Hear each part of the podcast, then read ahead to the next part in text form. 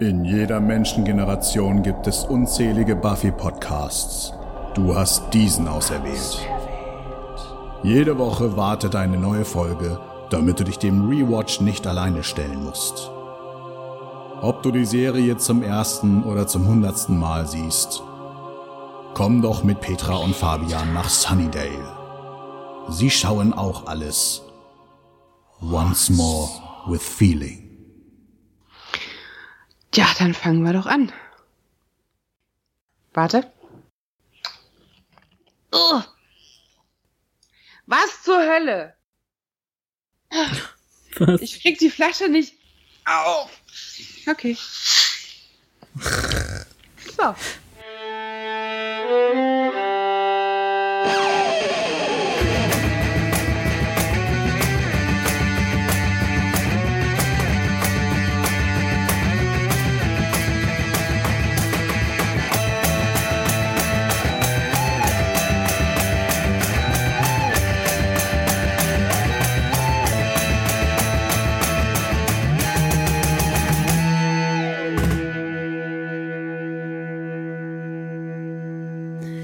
Hallo und herzlich willkommen zu Once More with Feeling, euer sehr verwirrender Traumpodcast im Bann von. Warte, was wollte ich denn jetzt sagen? Ich hatte was Gutes. Das ist weg. Hm. Ne, ist weg. Hast du was? Uh -uh. Video World. Oder Mrs. Robinson.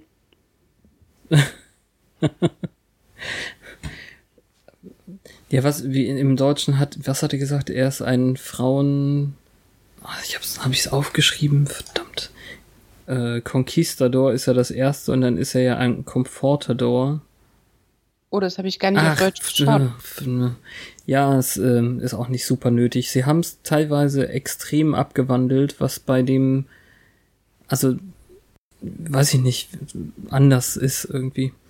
Dann mache ich einfach im Band von Käse Sehr gut. mit Petra. Ja, das war jetzt wieder der Einstieg. Oh, sorry. Ich dachte, du wiederholst alles. Nein. Entschuldige. Und mit Fabian. Und heute machen wir wirklich das Finale der vierten Staffel. Sie ist tatsächlich zu Ende gegangen. Mit der Folge Restless 22. Jedem sein Albtraum. Fein. Und das ist ja tatsächlich sehr wörtlich zu nehmen. So wie auch viele der Träume, die beschrieben werden. Das äh, habe ich nicht so gedacht, aber äh, ich werde nachher noch eine lange Tirade loslassen müssen, was der liebe Joss Whedon selber im Audiokommentar alles dazu gesagt hat. Gern. Also um das kurz zusammenzufassen, ähm, nach erfolgreicher Schlacht gegen den unsäglichen Adam kommen unsere Scoobies nach Hause zu Joyce und wollen einen Videoabend machen, pennen aber sofort weg. Und dann hat jeder seinen Albtraum, die auf magische Weise verwoben sind. Dann, also, ich glaube, da machen wir jetzt kein langes Federlesen und beginnen doch gleich mit der Siege. Ajo. The sitch or not the sitch? Ah, ja. Naja. Wir dürfen noch kurz sehen, wie Adam geschlagen wurde, also dass die vier diesen Zauberspruch benutzt haben, damit in Buffy die Macht von ihnen allen vereint ist, also Spirit, Heart and Mind. Und Buffy war The Hand. Ich glaube, ich habe es das letzte Mal falsch gesagt, weil Mind irgendwie Verstand war und ich habe was anderes gesagt. Ich weiß es nicht. Völlig egal. Hirn. Ähm, nee, ich weiß auch nicht mehr. Vor allem habe ich letzte Woche auch vergessen, dass dieser so sumerische Spruch, den sie dann machen, als sie alle vier in Buffys Kopf sind und das war wirklich zu übersetzen. Also dass äh, dieses, also ich werde es jetzt nicht nochmal äh, sagen, aber das war wirklich was habe ich jetzt, sumerisch Mhm. Für We are heart, we are mind, we are spirit. From the raging storm we bring the power of the primeval one.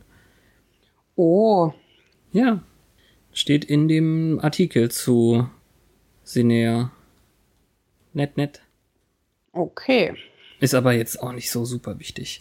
Das Krasse an dieser Folge und zum ersten Mal überhaupt seit ähm, wir angefangen haben, kommt erst das Intro und dann das Teaser-Kram, was normalerweise davor kommt. Ja. Also so Ja. gar kein Cold Open. Und Joyce wird als Gaststar aufgeführt. Ja, ist sie ja auch inzwischen irgendwie Ja. so selten, wie sie vorbeischaut. Hm. Hm. Riley soll zu einem Regierungsdebriefing. Er hat aber nicht so die Angst, dass die ihm was Böses anhaben wollen. Graham lebt tatsächlich, also wir kriegen es hier nochmal explizit gesagt. Mhm. Und er äh, schätzt, dass er vielleicht sogar eine ehrenhafte Entlassung bekommt, weil ja die Regierung möchte, dass er Stillschweigen bewahrt. Also es ist fast wie patriotisches Erpressen, meint Willow. Hm. Ja, Buffy macht sich ein bisschen Sorgen, aber er möchte nicht. Also sie, er sagt, sie kann sich ausruhen, sie muss nicht mit. Und Sender hat Popcorn gemacht, sein kulinarisches Meisterwerk. Nicht, dass er das könnte, weil er eigentlich ähm, Auftauen gedrückt hat, aber Joyce hat seinen Fehler zum Glück noch bemerkt. Diese wiederum freut sich, dass sie endlich Riley kennenlernen durfte. Mit Betonung auf endlich. Ja, ganz ohne Subtext. Wo ist eigentlich Anja? Nicht dabei. Meinst du wirklich, sie hätte hier dabei sein müssen? Letzte Woche haben sie ja darüber gesprochen, dass sie immer noch ein bisschen freaked ist, was die Streiterei anging. Ja, aber die ist ja vorbei. Also ich, mir, mir fehlt sie jetzt hier nicht und die passt jetzt auch nicht in das Szenario. Ich denke nur, sie wäre vielleicht gerne dabei gewesen, beziehungsweise hätte gerne gewusst, dass ihr Boyfriend noch lebt, nachdem er die Welt gerettet hat. Mal wieder. Es ist nicht sofort, nachdem sie Adam geschlagen haben. Sie haben sich auf jeden Fall umgezogen. Ich habe extra nochmal geguckt. Sie haben nicht dasselbe an wie, wie noch in der Initiative. Also Buffy nicht, aber bei Willow dachte ich. Nee, es ist ein anderes rosa Shirt. Okay. Das ist eigentlich gar nicht die Farbe für ihr Haar, ey. Ja, also wenn überhaupt, dann ist äh, Giles am nächsten dran. Und bei Xander sieht's so aus, als hätte er den Pulli ausgezogen und es gegen, ja, ähm, also das T-Shirt angelassen darunter, aber den Pulli gegen ein Hemd ausgetauscht. Hm. Aber hm, sei es drum. Ja, äh, sie äh, diskutieren darüber, dass er eigentlich die falschen Filme hat. Nein, eigentlich hat er genug Chick-Flicks und Sachen, die auch Briten gucken. Jetzt aber erstmal Apocalypse Now. Und noch bevor diese FBI-Warnung vorbei ist, pennen sie alle ein. Was bedeutet It's a Gay Romp? Ähm, gay im Sinne von fröhlich in dem Ah, Fall. Sie okay. haben, sie haben es, ähm, also Romp ist ja auch so ein altertümlicher Begriff dann. Also ich glaube sowas wie ist eine ganz fröhliche Affäre oder keine Ahnung. Übersetzt war es dann, das war ein Sommerhit in dem Jahr, als es rausgekommen ist. Ja, okay. Ja, haben sie weggelassen. Mehr oder weniger absichtlich. Und die Sache mit den Chick and British Guy Flicks, das heißt ja einfach nur Filme mit Hugh Grant. Stimmt, das ist die äh, Schnittmenge, auf jeden Fall. Vielleicht noch Colin Firth, aber vor allem Hugh Grant zu dieser Zeit. Das, du hast genau das Venn-Diagramm gerade gezeichnet. Fantastisch. Wir beginnen mit Willows Traum. Ein Traum, in dem es laut dem Macher und Schreiber selbst um Intimität und Vertrauen geht, zumindest zu Beginn. Mhm. Terra wird bepinselt, während sie sich darüber unterhalten, dass Miss Kitty eigentlich noch nicht einen richtigen Namen hat. Sie hat ihren Namen ihnen noch nicht gezeigt oder gesagt. Ja, und da fängt's schon an. Es fängt sofort an. Vor allem Ja. ist es ja auch eine Slow-Mo-Kitten. Ja, und es gab doch mal diese Szene mit Faith und dieser Katze. Mhm. Ich weiß auch nicht, ob das direkt zusammenhängt. Naja. Na, die Sachen kommen halt alle immer aus Terras Mund. Ich finde es irgendwie cool, dass Terra taucht ja in jedem Traum auf, obwohl sie nicht dabei ist. Mhm. Anja so ja übrigens auch, Verbindungsstück. Ja, aber Terra, Terra ist wichtig und Anja ist mehr so ein mhm. Comic Relief. Genau, also äh, Terra, das hat er auch gesagt, hat einfach diese ähm, Aura von, von mystischem. Also so gut kennen sich Buffy und Terra nicht, deswegen kann sie Terra als äh, Sprachrohr später verwenden. Ja, und die sieht so wunderschön und sinnlich aus in dieser Sequenz. Absolut. Hat er denn auch gesagt, was sie auf den Rücken geschrieben bekommt? Oh ja, und das ist richtig cool. Also ähm, der Typ, der dann für Make-up und was auch immer ähm, zuständig ist, hat ein griechisches oder sogar altgriechisches Liebesgedicht auf ihren Rücken gepinselt. Und ähm, dieses ist auch von einer Dichterin, die Sappho heißt, glaube ich. Warte. Ich hab's, ja, hier, S-A-P-P-H-O. Und das ist sogar thematisch interessant, weil die immer als Beispiel für Homosexualität in der Antike gilt. Unter Frauen. Mhm.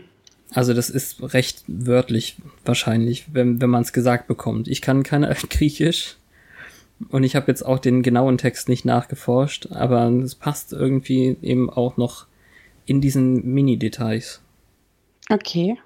Also die beiden diskutieren, äh, diskutieren, also sie, es ist ja eine sehr intime, sehr sinnliche Szene eigentlich und sie reden darüber, dass ähm, sie noch Sachen rauskriegen werden, die noch nicht so offen sind. Und, und Tara sagt doch auch einmal, you, you don't know what I really am. Mhm, genau. Hast du mir denn deinen richtigen Namen verraten? Ja, doch, habe ich. So ungefähr, das ist es jetzt aber nicht, was ich meine. Und Willow möchte eigentlich nicht weg. Als sie dann zum Fenster geht und den Vorhang wegzieht, dann äh, kommt dahinter eine weite Wüste zum Vorschein. Sehr, sehr hell und ja, übernatürlich einfach. Ähm, es ist ja doch, ja, das ist doch ein, ein Traum. Dafür, dass es halt aussieht, als wäre es in Terras Zimmer, ja. Ja. Und ich glaube, da bekommt man schon so ein, so ein Mini-Stückchen zu sehen von dem, womit wir uns jetzt beschäftigen die ganze Zeit.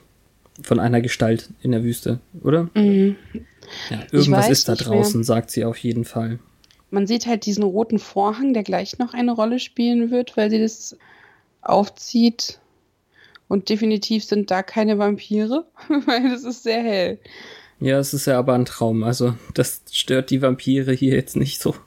Und ich glaube, man hat jemand oder etwas am Boden entlang kriechen sehen auf allen Vieren, was dann mhm. sofort auf die Katze geschnitten wurde.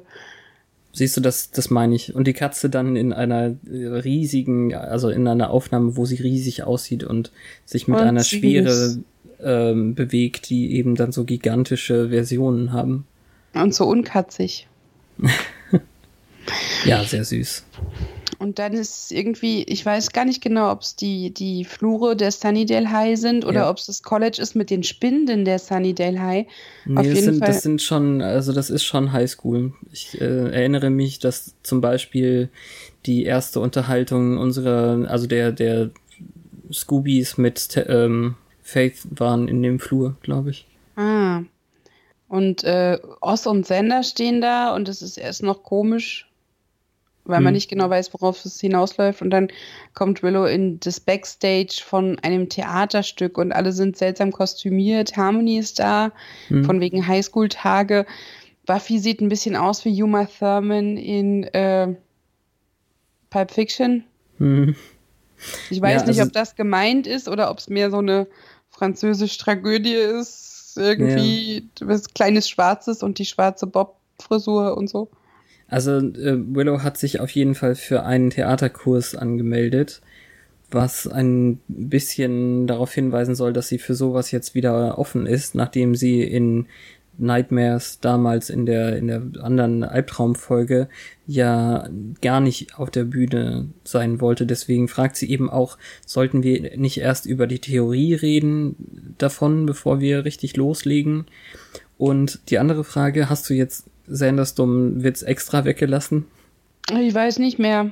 Ja, also ähm, eigentlich ist es ein bisschen geschummelt, das hat der Herr Whedon auch selber verraten, weil Willow schon weggeht und wir bei Sander und Oz bleiben und Sander meint, immer wenn er zwei Frauen, äh, also über Frauen nachdenkt, die zusammen einen Zauber machen, möchte er am liebsten mitzaubern.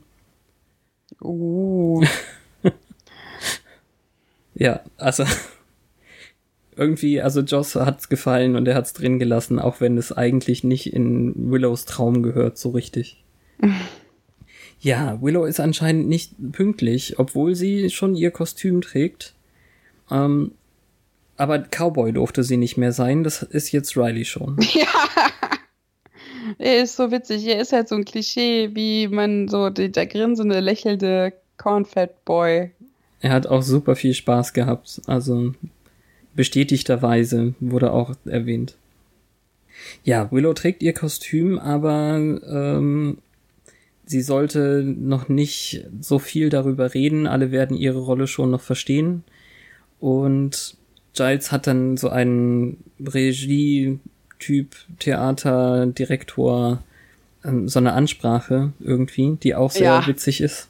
Hammer. Alle Leute, die Willow jemals getroffen hat, werden im Publikum sitzen. Das heißt, wir müssen perfekt sein. Ja. Und zu Schauspielen ist sich zu verstecken. Währenddessen äh, beißt Harmony die ganze Zeit in Richtung von Giles Hals. Ah, Und selbst, dass der Ton dann plötzlich weg ist und sie, also man nur äh, Willows Schritte hört, wie sie von da weggeht, ist auch einfach sehr witzig. Und dann steht schon das erste Mal der Käsetyp da. Ich habe sogar ein, ein bisschen Platz gelassen für den Käse. Ja, völlig wirr. Fantastisch. Also als hätte man super. hier wirklich mal alles ausgepackt an Surrealität, was einem eingefallen ist. Ja, wobei, ja, vieles, aber der Käsetyp ist eben absichtlich surreal. Der soll rausstechen. Sie läuft dann durch eine Reihe von roten Vorhängen Zudem habe ich eigentlich eine Theorie gehabt. und soll ich dir sagen, ähm, ob sie stimmt oder nicht? Ja, wenn wir dann jetzt schon, also kann man vielleicht jetzt schon sagen, der Käsetyp taucht in jedem Traum auf. Und äh, ich dachte, das wäre halt so der Holzhammer. Wenn man beim Zusehen wegen der ganzen Absurdität nicht rafft, dass die Träume alle zusammenhängen, ist da immer noch dieser Käsetyp, der in jedem Traum vorkommt, der einem das mit dem Holzhammer reinhämmert. Ja, kann man auch so sehen, absolut. Also erstens, dass sie zusammenhängen. Zweitens, ähm, dass es immer irgendwas in einem Traum gibt, das dir einfach auch sagen kann dann, hey, das ist ein Traum. Und ähm, dann gibt's ja am Ende einfach eine fantastische Auflösung noch, also einen Witz dazu. Den, den finde ich auch richtig gut. Naja, aber ich dachte jetzt, du hast eine Theorie zu den Vorhängen. Denn Dass die, die was anderes sind als diese Theatervorhänge? ja, also das. Coming out mäßig? Nee, ja, nee, nicht so richtig. Ähm, auch das ist ähm, recht wörtlich. Also erstmal ist es auch eben so eine Sinnlichkeit und Geborgenheit in diesen ähm, Sachen und dann spielt er wohl oder es ist wirklich wie äh, ja, es hat einen sexuellen Unterton tatsächlich für ihn gehabt. Aha.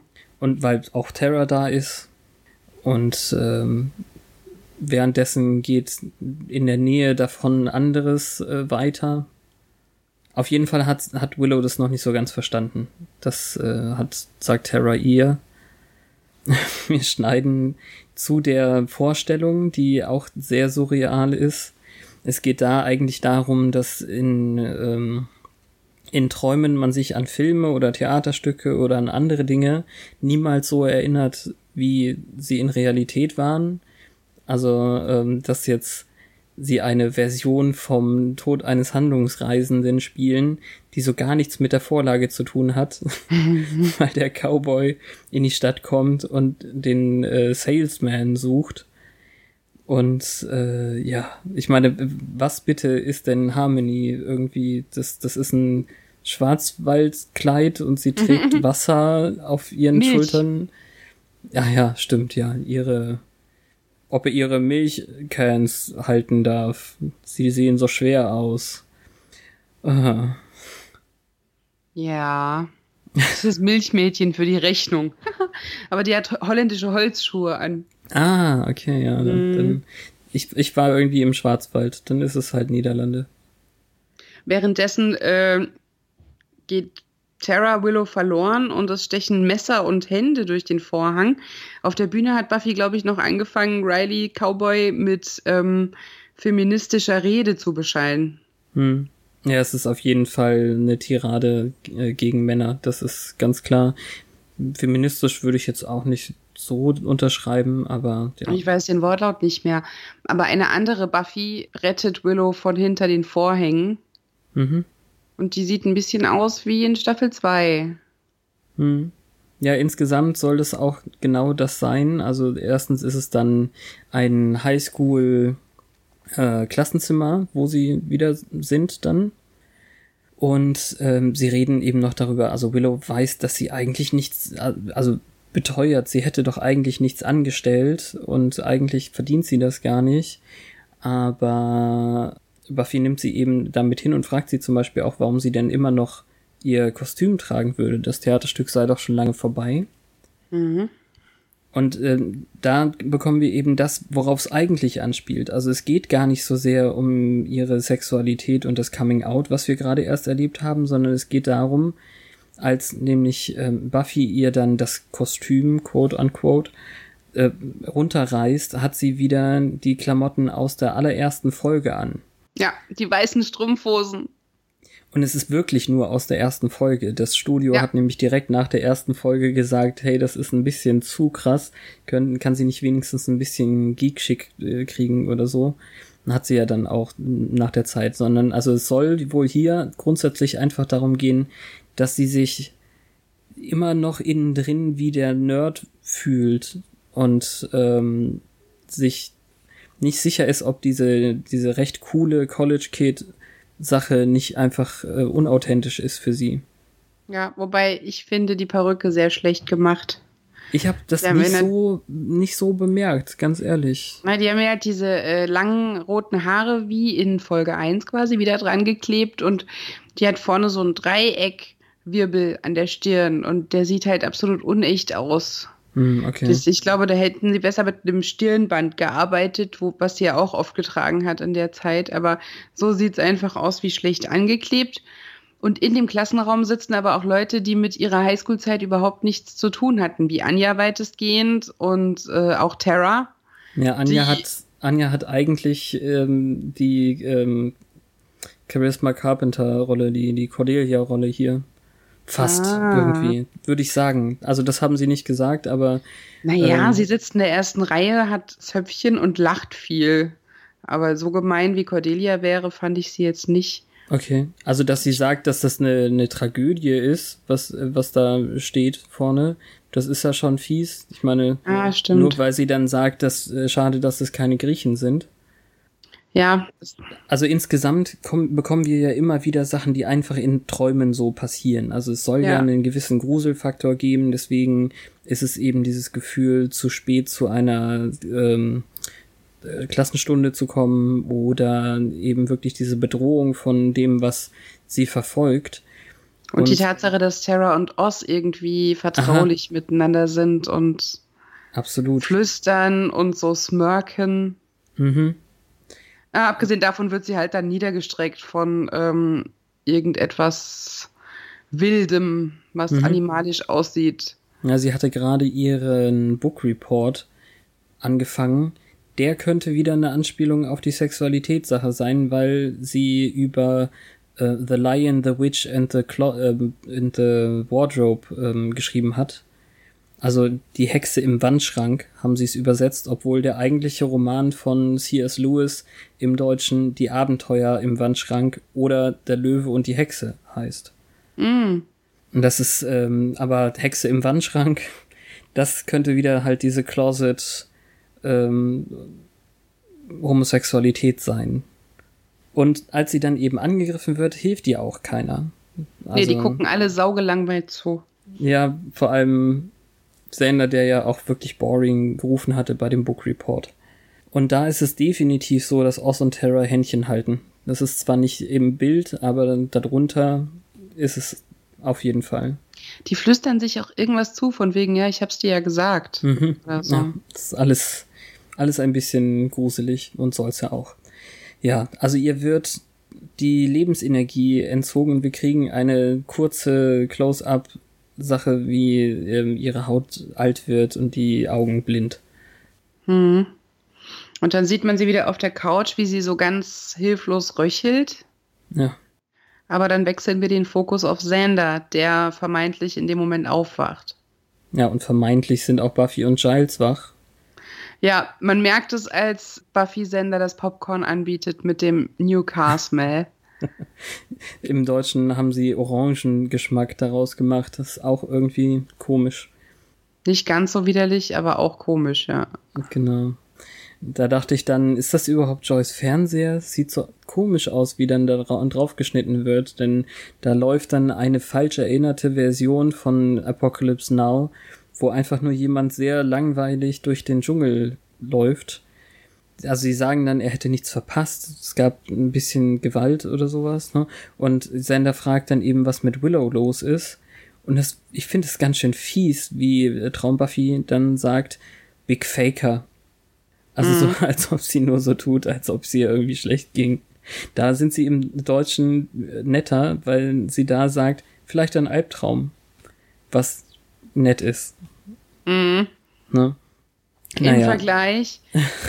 Ich meine, wenn man jetzt mal die Staffel rekapituliert und sich daran erinnert, dass Willows Empfinden so runtergespielt wurde, als es ihr schlecht ging, Hm, ja, vielleicht Sanders schlechtes Gewissen, was da rausspricht. hoffentlich. So mit, äh, mit Blaming von Buffy. Ja.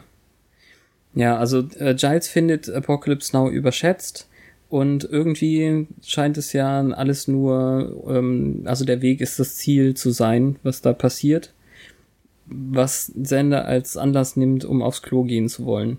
Ja, und dann kommt die Szene in einem, in, äh, der Joyce in einem roten Negligé in der Tür steht und äh, Mrs. Robin sind. Das ist, ja, ist schwierig. Vor allem fand ich es dann befremdlich, dass die schlimmsten Worte aus Joyce Mund gar nicht aus ihrem Mund kommen, sondern so offscreen reingesagt sind, während aufs Bett geschnitten wird. Und die schlimmsten Worte. ja, weiß ich nicht. Also so zum Beispiel, ähm, dass sie ja Erfahrungen mit Jungs hätte. Im, Im Deutschen haben sie dann tatsächlich Männer draus gemacht, weil es ihnen wohl zu angenehm war. Ja, ich glaube, ich weiß, was du meinst, weil einmal sagt sie irgendwas mit, willst du dich nicht ein bisschen ausruhen? Dann wird auf das Bett geschnitten, man sieht aber vorher ihren Mund, der sich gar nicht bewegt. Ja, genau, ja, genau. Sowas meinst du, okay. Und ich glaube, äh, Sender lässt so, also zumindest im Deutschen, das ist jetzt das, das Neueste, was ich geschaut habe gerade, er, er beendet einmal einen Satz nicht und sagt dann, ja, ich würde sie gern. das war auch irgendwie komisch. Aber er Ach. muss erstmal aufs Klo. Statt dem I'd like you, das statt dem I'd like to kommt. Ja, nee, aber, also ich weiß nicht, wie es im Englischen jetzt war, aber. Ähm, I'd like you. Ja, I, I'd like to do you, so ungefähr. Einfach nur I'd like you. Ah, okay. Also ah, das würdest das du war dich, im, im Englischen? ja, würdest du dich gerne hinlegen und so, I'd like you. Ah, ja, okay, ja, verstanden. Genau. Ja. Also dann ist es ja recht gut übersetzt eigentlich. Hm. Im Klo hatte er dann allerdings Publikum. Da stehen Initiative-Leute mit Clipboards und schauen ihm zu. Und äh, Joss sagte im Kommentar, das ist wahrscheinlich die beste Szene, die sie für die Initiative in der ganzen Staffel gemacht haben. Er geht dann äh, in die Tür gegenüber. Ich weiß nicht, was er dort wähnt. Vielleicht eine andere Toilette. Genau. Aber dann ist er in seinem Keller, Mhm. wo Auch jemand, eine Art-Toilette. hey, wo jemand am Türknauf rüttelt. Mhm. Aber dann ist er plötzlich draußen und das ist eine meiner Lieblingsszenen auf einem Spielplatz, wo Spike und Giles abwechselnd schaukeln und Foreshadowing. Ja, es gibt auch. eine Szene, in der diese Anzüge getragen werden und diese Konstellation wieder zur Sprache kommt, die jetzt hier genannt wird. Es dauert noch ganz lange, aber ja, Aber eine der besten. cool. Äh, mich drauf. Spike erzählt, dass, dass Giles ihm beibringen wird, wie man ein Wächter ist, weil Spike ist ja wie ein Sohn für ihn. Ja. Und dabei schaukeln sie immer weiter und geben sich gegenseitig auch Schaukeltipps. Und äh, Buffy sitzt im Sandkasten. Ja. Und im Hintergrund ist Sanders Ice Truck. Ja, und ich glaube, vor dem Ice Truck steht jemand, den wir noch nicht kennen, aber nur von hinten sehen. Oh verdammt, das habe ich übersehen. Witzig, ja, ich, muss ich nochmal hingehen. Bin nicht sicher, vielleicht hätte es, wäre es im Kommentar gesagt worden, aber nee, es ist, ist jemand, es der genauso aussieht von hinten, aber. Mhm wie jemand, den wir noch nicht kennen bis in zwei Wochen. Mehr sage ich nicht. So. Aber ja, das ist äh, gleichzeitig steht Sender in dem Ice Truck, aber auch noch bei Buffy auf dem Spielplatz. Hm. Er guckt er, sich selbst zu. Er warnt Buffy dann, dass ähm, das ganz schön gefährlich ist und sie, äh, es gibt Dinge, vor denen sie sich nicht beschützen kann und äh, ob der Sandkasten nicht zu groß wäre. Und es ist auch ein sehr, sehr cooler Schnitt, wenn dann so ähm, die Kamera ge gedreht wird, also hoch, hoch geht und hinter ihr ist dann plötzlich diese Wüste, die wir bei Willow schon gesehen haben. Ja, warum sagt sie zu ihm, ich bin dir weit voraus, großer Bruder? Ich weiß nicht, warum sie es sagt, aber das ist auch etwas, wie er sich die ganze Zeit fühlt. Also er ist jetzt hoffentlich langsam von der Sexualisierung von Buffy ja länger weg und dass er sich jetzt eher wie ein großer Bruder fühlt und er ist hinterher, also, also zurückgelassen worden von den meisten. Das ist ja etwas, was er merkt die ganze Zeit. Dann, mhm. also vieles von seinem Traum deutet ja auch genau in diese Richtung.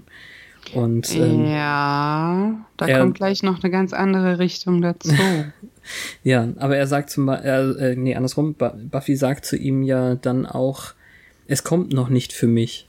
Also ich bin noch nicht dran, so ungefähr. Und im Hintergrund kommt der beste Satz, glaube ich, der Folge. Also ich habe sehr gelacht, weil äh, Giles und Spike sich eben, wie du sagtest, gegenseitig anstacheln. und Giles sagt, ein Wächter lacht nur über die Schwerkraft. Ja, Ach. aber ist, äh, ist das ein Ausdruck von Neid? Also wäre er gerne Giles' Protégé? Weiß ich nicht. Also es ist ja Sanders Traum eigentlich. Theoretisch sollte es nichts mit Giles oder äh, Spike machen. Naja, aber wenn Sander irgendwie neidisch ist und hätte gerne dieses, so, äh, ah, ja, dieses Vater-Sohn-Verhältnis mit mhm. Giles oder hätte sich gewünscht, dass Giles ihn für würdig erachtet, eben jenes ihm vorzuschlagen, dass er ihn da an die Hand nimmt, weil ja. Ja, das stimmt. Aber er, der Spike hat die besseren Voraussetzungen, zum Beispiel den britischen Akzent. Ja, und er kann auch voll in der Sonne schaukeln. ich Hier ist so eine... und so der Kontrast total hochgedreht. Das ist alles ja. mit Absicht, weil das eigentlich nur auf einem richtig kleinen Fleck hinter dem Studio gedreht wurde und sie haben extra den Himmel ähm, super hell gemacht, damit es viel größer aussieht. Ich habe mir auf jeden Fall aufgrund eines Hinweises von dir in einer der letzten Folgen die ähm, Angebotskarte von dem Ice Cream Truck angeguckt und ja. Ich weiß nicht, ob die auch so real war zum Teil, weil da ist ein Schild gefrorene Bananen und dann ist ein Stock, der aussieht, als ob er in einer grauen Wurst steckt, aber halt auch Dinge, die man kennt, wie dieses Tweety und Bugs Bunny Eis und so eine komischen ähm, Wassereis-Cones und mhm. ein Cookie-Sandwich. Ich weiß nicht kenne also, ein Hälftchen davon. Die Banane habe ich jetzt nicht speziell gesehen, aber wie gesagt, ich habe gute Erinnerungen an die Warner Brothers Figuren Eise. Mhm. Er fährt dann weg und das Steuer ist äh, auf der rechten Seite. Mhm. Ja, da habe ich nicht so drauf geachtet. Ich, äh, nur, nur ganz kurz, ich finde es einfach so cool, wie dieser Übergang läuft. Also wir wechseln von einem Sender zu dem anderen. Also auch der, der Truck-Sender bekommt einen Blick auf die anderen Figuren auf der anderen Seite. Ja, leider dann, hat man dann die Kinder nicht gesehen, die vorm Truck standen. Also weiß ich nicht, ob meine Theorie stimmt. Ich guck's mir nochmal an und dann sage ich dir, ob ich das auch jetzt so sehen kann. Okay, links. Okay, mache ich. Ähm, ja, entschuldige, aber das, das Steuer ist rechts, ja. Da habe ich nicht drüber nachgedacht. Vielleicht Absicht, weil das ein Ice Truck ist und der immer sehr nah an den Bordstein fahren muss und will. Entweder das oder er hat's mit Briten. ja, kann auch sein. Anja erklärt ihm jedenfalls, dass sie gerne wieder zurück ins Rache-Business möchte. Ja, ist Rache nicht ein wenig rachsüchtig?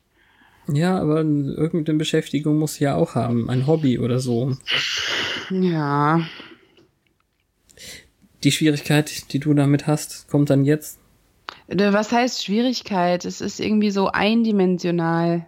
Das ist aber ein Teil von Sander, absolut. Ja, der Und ganze Traum stellt ihn halt mal wieder als notgeil dar. Willow und Zan, äh, Willow und Tara hinten im Ice Truck in sehr aufreizenden Klamotten aneinander rumspielen und ihn dann einladen, doch mitzumachen. Und Anja sagt, go on. Ja, aneinander, aneinander rumspielen ist, ist krass ähm, formuliert eigentlich. Aber ja, es ist Close-up auf Terras Minirock in Netzstrumpfhose und Mhm. Willows Hand. ja, close up.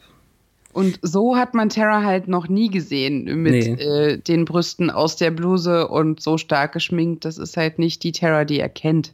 Nicht so richtig. Auf jeden Fall sind sie aber dann so nett, ich weiß nicht zu wem, aber diesen sehr, sehr langen und ersten äh, lesbischen Kuss im Fernsehen dann nicht zu zeigen, sondern nur die sehr lange Reaktion von Sander, der ja mit einem passenden Gesichtsausdruck nach hinten schaut für zehn Sekunden oder so. Ja, und dann nach hinten klettert durch den längsten Ice Cream Truck der Welt. Und wieder in seinem Keller landet. Ja, und dort sucht er die dann aber. Das Network hat übrigens gesagt, sie sollen diese Reaktion etwas kürzen, was sie nicht getan haben. Also seinen Starren. Gut. Hm. Ja, ist es nicht nett von Anja? Geh schon. Ich meine, Naja. sie Ich lenke das Auto mit meinen telepathischen Fähigkeiten. ja, das sieht mit man dann auch noch. energischen Gesten wollte sie es steuern. Ja. Ach man, ich finde das schon. Ähm, und natürlich dürfen wir nicht vergessen, wie krass dieser Greenscreen ähm, in der Szene ist. Also man sieht hinter den Fenstern eben eine völlig falsch wirkende ähm, Landschaft, die, die da ähm, entlang geht. Und vor allem, als er nach hinten geht, sieht man das. Da ist, glaube ich, die Fahrtrichtung dann sogar falsch Tö. Quasi. Aber das ist eben auch alles Absicht. Er wollte eben zeigen, dass sich da etwas bewegen sollte, aber es bewegt sich eben nicht. Wir haben ja auch keinerlei Autogeräusche. Ja. In seinem Keller trifft er dann nur den Käsemann, der ihm sagt, these will not protect you. So als ob er sagt, Käse ist kein Kondom. Ach, das habe ich jetzt da nicht rein Naja, er hat nach Es den war ja, Mädels gerufen und findet stattdessen Käsemann. ja, aber die Tür geht ja auch wieder oben. Also es wird auch der, also hat er vorher irgendwann gerufen, er hat keine Vampire bestellt? Ich glaube Ja. schon, aber ähm, ich habe das eher auf diese Gefahr hinter der Tür, die ja schon wieder äh, pochert und, und zu öffnen versucht wird. Ja. Und dann ja. Ähm, kommt er in eine ganz grün gestellte College-Umgebung. Ist Und das da, dann wieder College? Ich habe das wieder Ja. als Highschool gedacht, aber Nee, naja. diese Rundbogenfenster, die waren nicht in der Highschool. Ich glaube, da geht's um Sanders akademische Benachteiligung. Also, Ja, dass er mhm. sich halt abgeschlagen fühlt gegenüber denen, die jetzt aufs College gehen, weil dann reden alle plötzlich Französisch und Mhm. er versteht nichts. Also äh, Giles behauptet, dass er langsam versteht, was äh, hier hinter steckt und er muss ihm etwas sagen, was sein Leben retten könnte, aber beginnt dann eben das auf Französisch zu sagen, was er nicht versteht. Und gerade mit der letzten Folge, die wir gerade hatten, ähm, wo, wo Sender noch scherzte, ähm, sie hätten eben nicht ähm, Französisch, sondern Sumerisch, nein, oh, jetzt habe ich schon wieder falsch gemacht. Was war die Sprache, von der wir gerade sprachen? Sumerisch. Ja, war's, oder? Ja. Ich denke immer, ich sag's falsch und dann ist es doch das Richtige. Naja, also, ne, da war ja der Witz von wegen, sie hätten nicht Französisch belegen sollen, sondern Sumerisch. Ah, und der kann es halt nicht mehr. Und dann wird er weggeschleppt von allen Leuten kopfüber gehalten. Was eine 1 zu 1 Darstellung von Apocalypse Now ist. Also Martin Sheen wurde genau so umgedreht. Also, Ah, der, also die Kamera drehte sich, während die Figur gedreht wird. Dann, ähm, das, und dann geht's eben direkt mit dieser Apocalypse Now Sache weiter. Und da haben sie wirklich nebenher beim Drehen direkt das Video laufen lassen, um so nah wie möglich, okay, verkürzt, aber eben so nah wie möglich an dieser Ästhetik von der Szene dran zu sein. Denn das, was ähm, da passiert, der Mensch auf der, auf der Pritsche da rechts im Bild, das ist eigentlich Marlon Brando im Original. Mm. Mhm. Und wenn, die, wenn diese Folge nichts geschafft hat, ich fand die super, aber wenn die nichts geschafft hat, dann doch, dass ich Apocalypse Now gucken möchte, nur um diese Szene zu sehen. Ja. War es auch der Originaltext? Hm, Es wirkt ein bisschen so, ne? Aber eigentlich geht es auch wieder hier in dem, was Ach Gott, eben das war der Direktor. ja, Ich hab- Principal stimmt, ich hab- Snyder, der da da sitzt und diesen Text ablässt, der auch nur wieder in die Richtung geht. Ähm, was wollen sie jetzt mit ihrem Leben tun? Irgendwie geht das ja nicht weiter und sie sind doch für nichts gut. Ja, genau. Ich habe mir hier nämlich aufgeschrieben, äh, ach, ich bin so froh, dass sie von einer Schlange gefressen wurde, Mhm. wurden. Das Ja, ist mir genau. jetzt wieder eingefallen, als ich das durchgelesen habe. Ja. Also das, er, er, er sagt eben, er ist froh, dass er ihm das nochmal sagen konnte. Und erinnert mich auch an John Locke in Lost. Ah, okay, nur weil er keine Haare hat. Ja, mit seiner Schwitzhütte und diesem militärartigen. Ah, okay, ja, verstehe. Ja, also ähm, er, er habe wenig Zeit, wird ihm gesagt, und er wäre ja nur ein Prügelknabe. Alles, also man muss das wahrscheinlich nicht unbedingt alles ausdeuten, denn eine der wichtigsten Sachen, die ich jetzt aus dem Kommentar erfahren habe, im Gegensatz zu anderen Folgen, ist, hat er beim Schreiben dieser Sache sehr viel frei assoziiert sogar damit es eben diesen traumhaften Charakter bekommt. Mhm. Also er, er musste sich anscheinend, äh, also das, das, das hat in Apocalypse Now hat es wahrscheinlich so einen Hintergrund, dass diese Figur von Martin Sheen wahrscheinlich entführt wurde und dahin gebracht wird und ähm, er sich da hinknien muss vor diesen Marlon Brando Menschen. Deswegen kniet auch Sander da und er meint dann eben, jetzt reicht's mir, aber ich gehe oder so ähnlich. Ich Und- krieg einen Krampf. Er kriegt einen Krampf, ja. Und als er dann genau, das aufsteht, ist er plötzlich ganz woanders. Genau. Es ist einfach richtig cool. Also er ist dann plötzlich in Giles Haus. Und ähm, er, man sieht dann schon glatt ein bisschen mehr von dieser Person, die ähm, sie jetzt hier verfolgen. Also vorher hat man immer mal wieder die Haare gesehen, wirre Dreadlocks, würde ich jetzt einfach mal so behaupten. Aber ähm, es, es sieht jetzt langsam dann schon aus wie eine schwarze Frau. Ja, und egal wie weit er läuft durch enge Gemäuer, die den Vorhängen ein bisschen ähneln, er landet immer wieder in seinem Keller. Ja, das Krasse finde ich, er kommt jetzt hier an Giles, Buffy und Willow vorbei und da ist Anja, glaube ich, auch. Und äh, die betrachten jetzt eben Willow, die einen richtigen Anfall hat, also fast epileptisch und ähm, dann so fachsimpeln. Ah ja, hm, hm, äh, ich glaube, ich weiß, was wir tun müssten. Ich kenne ein Gebet, sagt Anja oder so ähnlich. Sagen Sie nicht noch, wir können sie immer noch töten oder sowas? Das weiß ich gerade nicht mehr, aber es ist schlimmer, als er dachte. Und das ist, glaube ich, eine Giles-Sache. Ja. Und dann ist es, also dann, wie du schon sagst, ist ganz schön krass, weil er von Giles Haus in die Uni in Buffy und Willows Zimmer geht und dann durch den Wandschrank, durch äh, Wandschrank, durch einen Tunnel in seinen Keller kommt. Und das übrigens, um das jetzt ein wenig zu entzaubern, ist die tatsächliche Anordnung der Sets, wo sie drehen. Cool. Das, also, das ist praktisch, da, da kommt es mit dem Praktischen und dem, was sie wollten davon, kommt da zusammen. Genauso wie später mit dem äh, Bronze dann. Also, die sind wirklich in dieser Nähe voneinander. Das Einzige, was ein bisschen weiter weg war, war das Kellerset, deswegen mussten sie da diese Wände noch ähm, machen mit diesem, mit dem Tunnel. Ah. Das ist ziemlich cool. Ich finde es echt cool. Und denn man merkt das Thema eben. Er kommt immer wieder in diesen Keller, weil er einfach nicht flüchten kann. Vor allem kann er nicht vor seinem Elternhaus fliehen. Das ist eigentlich Ja. das große Ding. Weil die Tür immer noch ähm, rattert, rattelt, wie auch immer. Ah. Und äh, jetzt plötzlich ähm, sein äh, Vater von oben runterkommt und ihn beschimpft von wegen, äh, du willst nicht hochkommen, deine Mutter weint sich die Augen aus, was ist denn das eigentlich für ein Quatsch? Er hat nicht das Herz, dafür oder irgendwie sowas. Also es ist sehr wörtlich, weil ihm Aber die dann, Finger of Speech weiß ich nicht mehr.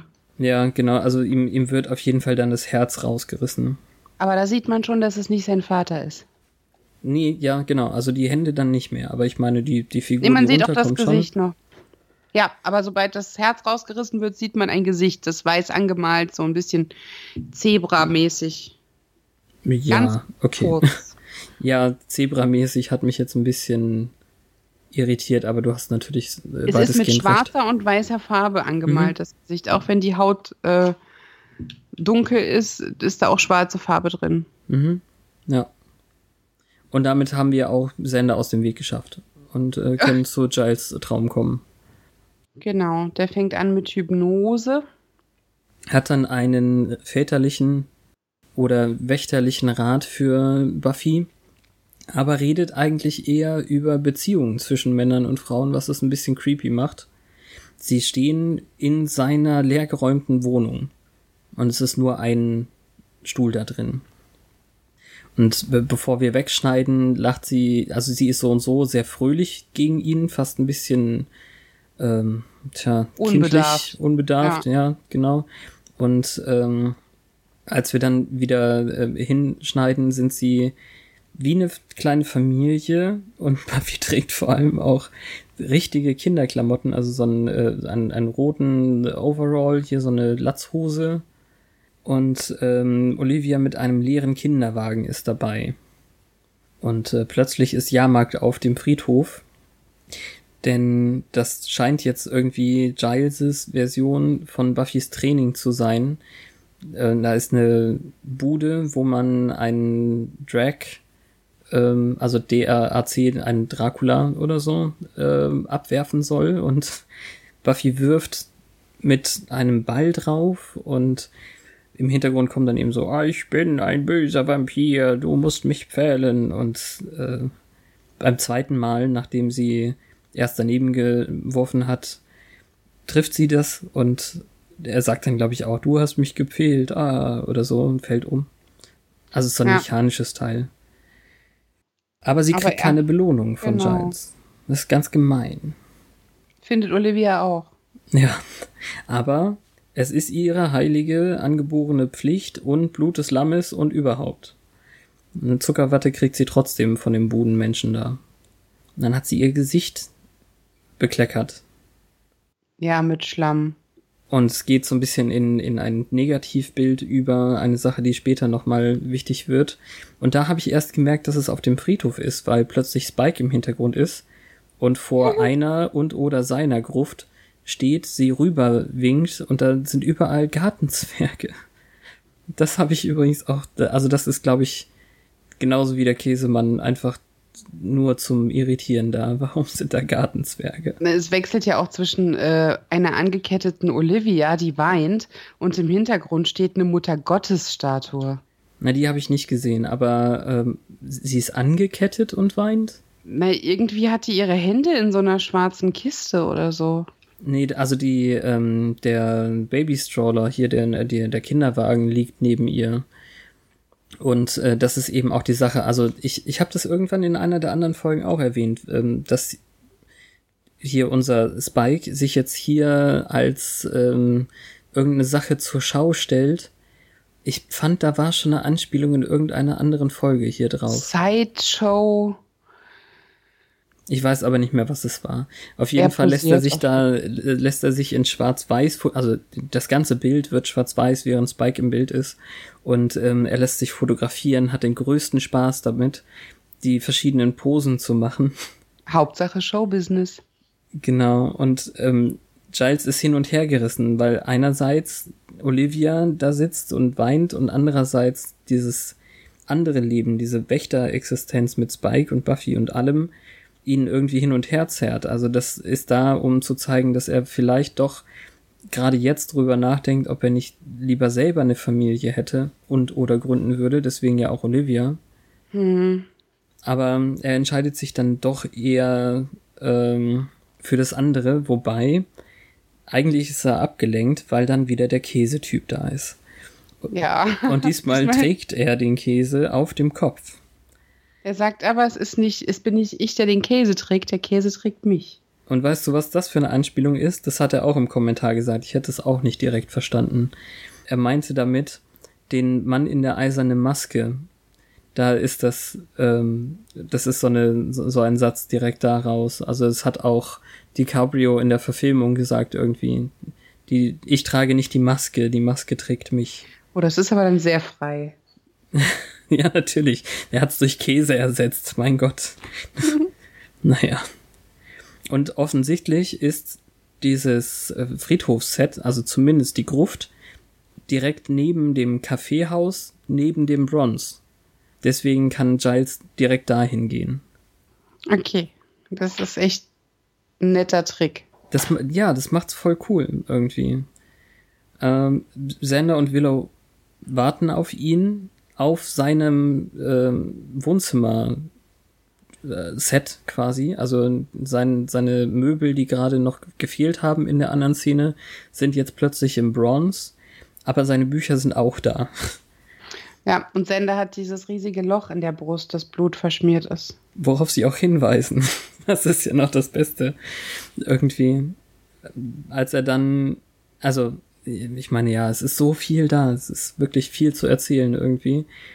Äh, Anja steht nämlich auf der Bühne und macht äh, eine Comedy-Show, schafft es irgendwie gerade so, einen Witz schlecht zu erzählen, was alles natürlich darauf hinweist, wie wenig sie menschlichen Humor versteht und so.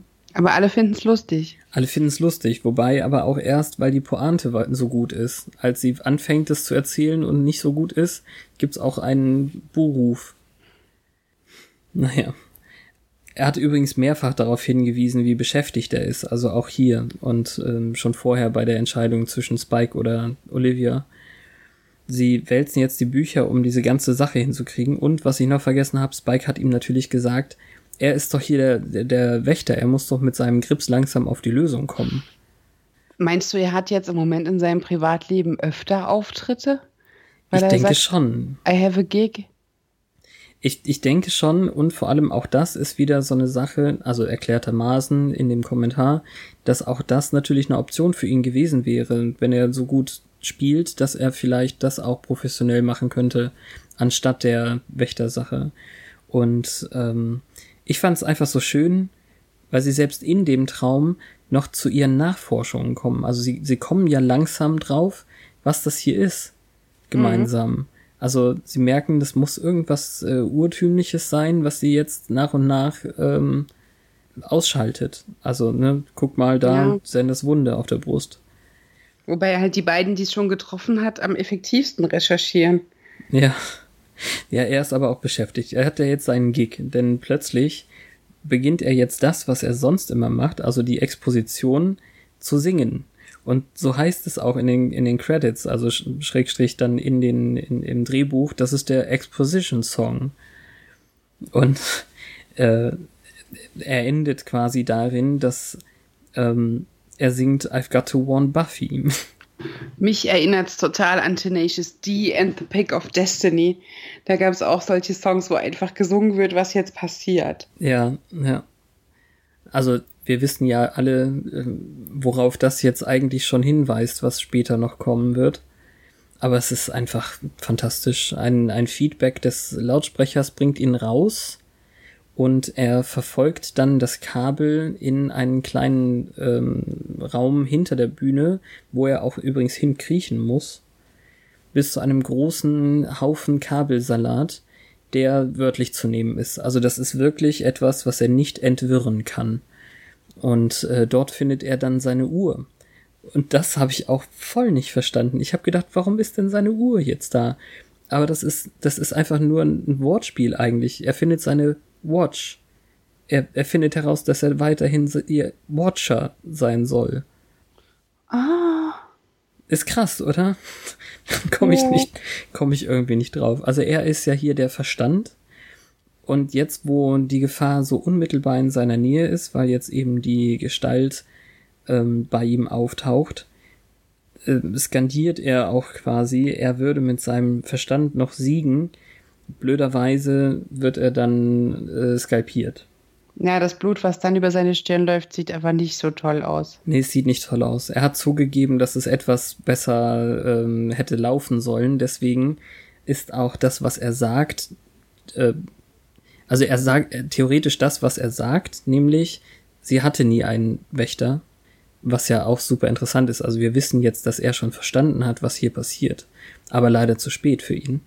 Das hat er wohl ähm, tatsächlich gesagt in der Szene, aber erst als das Blut sein, seine Augen oder sowas erreicht hatte und sie haben dann das Audio genommen und über das vorherige Video gepackt, so ungefähr. Mhm. Also ich, ich finde Kommentare super. Es tut mir leid, dass ich so viel drüber reden muss, aber es hat mir wirklich sehr geholfen bei dieser Folge. Ja, das glaube ich. Ja. Nun gut, also auch Giles ist jetzt erstmal aus dem Verkehr gezogen. Die Sache ist ja, wir schneiden immer dann, wenn die ausgeschaltet waren, schneiden wir in das Zimmer, wo sie dann auch anfangen zu röcheln und irgendwie kleine Anfälle zu haben oder so. Und die einzige, die jetzt gerade noch, noch nicht betroffen war, ist Buffy. Ja, und dann hat die eine Unterhaltung mit Terra, die damit endet. Also ich glaube, da wird nicht viel gesagt, was Substanz hat, oder? Hm, naja, also erstmal wacht sie in ihrem Unibett auf, wo mhm. Anja in Willows Bett liegt, was ich auch noch nicht so hundertprozentig ausdeuten kann. Heißt es, Anja hat Willow in Sanders äh, Liebe ersetzt oder ich, ich, weiß es nicht so hundertprozentig. Ja, vielleicht, weil Willow früher genauso verschossen in Sander war wie Anja jetzt. Ja, in, in jedem Fall ähm, bittet Anja darum, dass sie doch aufwachen soll und Buffy möchte aber nicht, sie braucht ihren Schönheitsschlaf.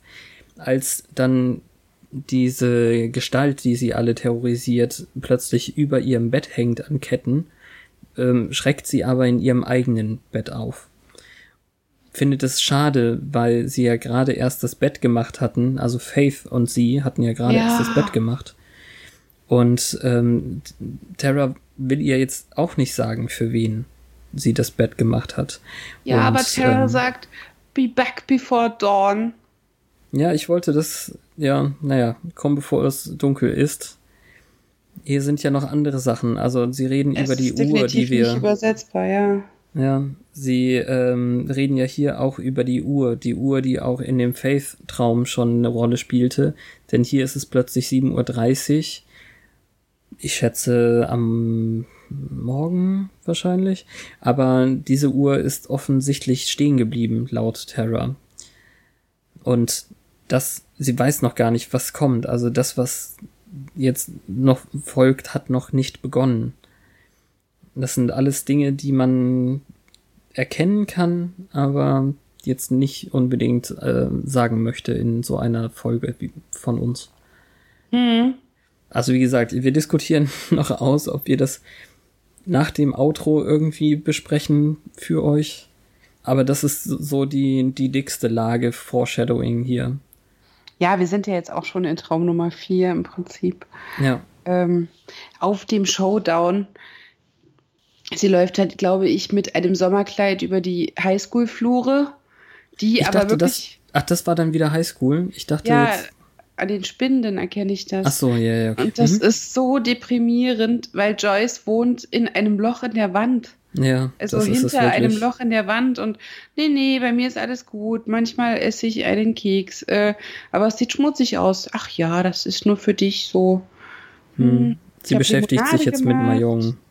Ja, und dann geht Buffy irgendwie so geistesabwesend wieder weg und sie ruft ihr hinterher, ja, du könntest die Wand einfach öffnen. Hm, ja, das ist ganz fies. Also sie bietet, bittet quasi an, dass sie was tut für sie und sie ist, sagt gerade, sie, sie könnte ja die Wand einreißen und ich glaube, es ist Sander, den sie auf der Treppe sieht, oder? Ich bin nicht hundertprozentig sicher aber es lenkt sie ab und dann geht sie eben weg, bevor sie wirklich was tut für ihre Mutter. Ja, das ist wohl auch ein schlechtes Gewissen, weil sie sie sträflich vernachlässigt hat. Ja, ich glaube auch.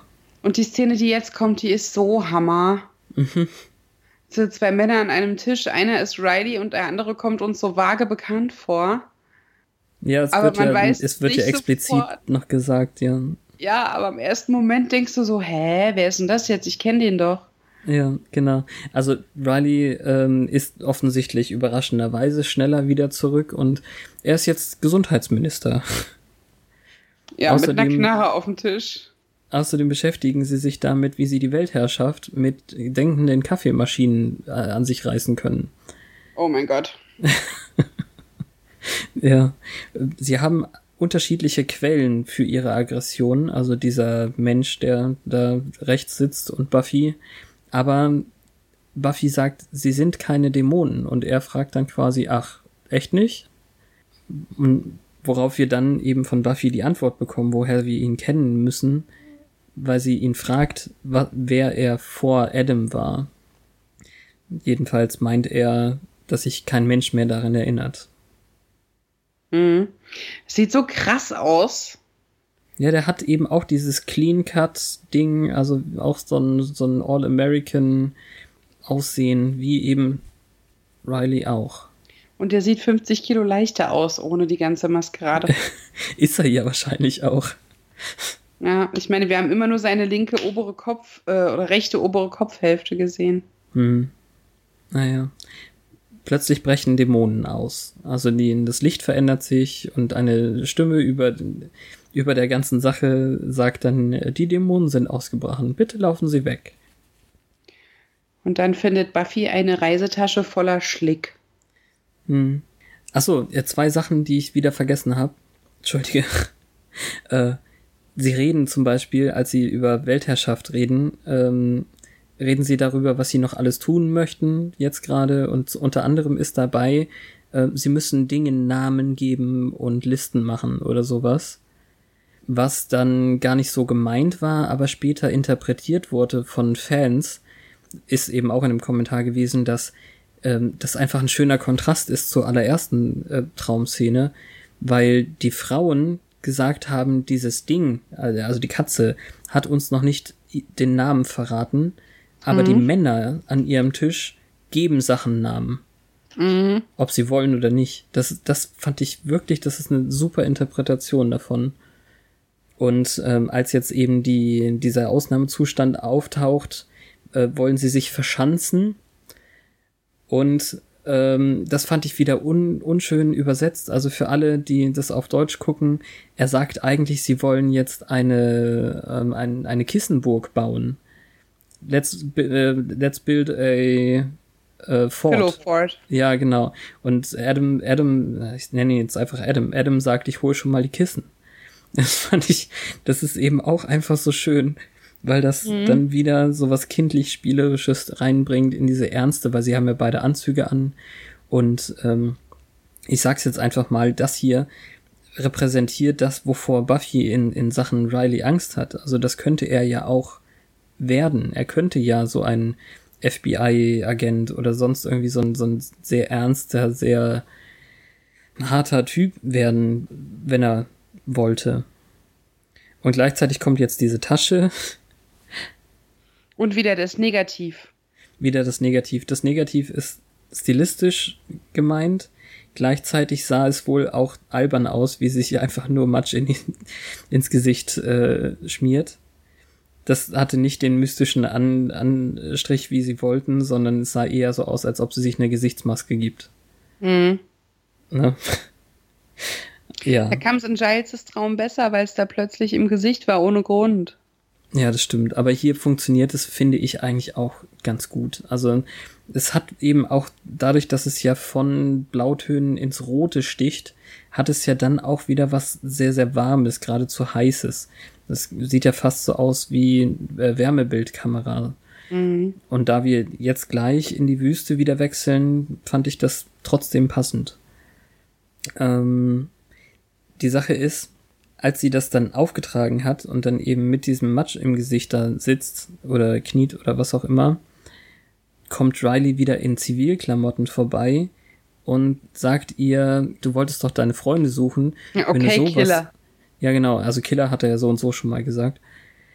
Haben wir nur nicht erwähnt. Und ähm, im Endeffekt ist es so, dass er sie dann verlässt irgendwie in der Szene. Also du bist auf dich allein gestellt, glaube ich, sagt er. Mhm.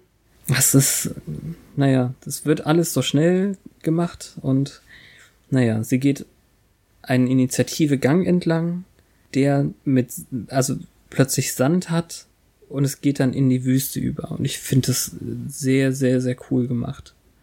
Auch wie Terra dann plötzlich auf sie zuläuft in diesem orientalischen hm. Kleid und äh, das ist so zusammengeschnitten, dass es aussieht, als würde sie fliegen oder weiß nicht. Findest du? Sich, ja, es ist immer nur ein Schritt, dann ist es äh, zehn Meter weiter geschnitten direkt, so mystisch einfach. Ja, okay. Ja, verstehe, was du meinst. Also es ist ein rosa Kleid mit goldenen Applikationen, ein bisschen orientalisch, hast du ja auch gesagt. Mhm. Genau, ja. Aber ähm, ihre Freunde wird sie dort nicht finden, ist jetzt das, was sie explizit sagt. Die Musik fand ich auch sehr cool, wobei ich sagen muss, es wirkt jetzt für mich so, als hätte Heroes später ganz viel von dieser Folge geklaut, was die Musik angeht. Wahrscheinlich bedienen sie sich aber nur einer gemeinsamen Quelle, weil es eben auch diese so eine weibliche Sing-Sang-Stimme ist, die bricht in der Melodie und so. Das erinnert mich so tierisch an die Serie Heroes auch. Hm. Keine Ahnung. Okay, macht nichts. Nimm's einfach hin. Ja, äh, hier kriegst du dann eben die Erklärung. Terra ist die Botin in ihrem Traum für diese Gestalt.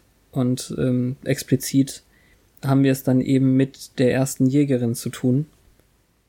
Und Buffy findet sehr unhöflich, dass sie nicht selber redet. Aber sie redet nicht, sie hat keinen Namen und war noch was.